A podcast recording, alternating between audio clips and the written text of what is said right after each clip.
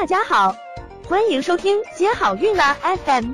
如果你正在准备孕育宝宝，却不知道怎么科学备孕，或者正和试管婴儿打交道，都可以来听听我们的好运大咖说。大咖说什么？说说怎么轻松接好运。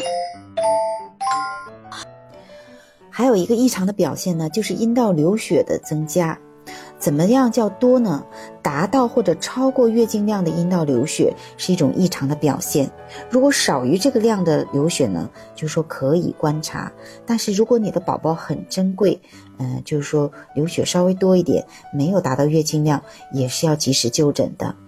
那阴道流血多可能有哪些状况呢？比如说先兆流产，嗯，难免流产、不全流产，或者是肌瘤流产，或者是嗯宫外孕。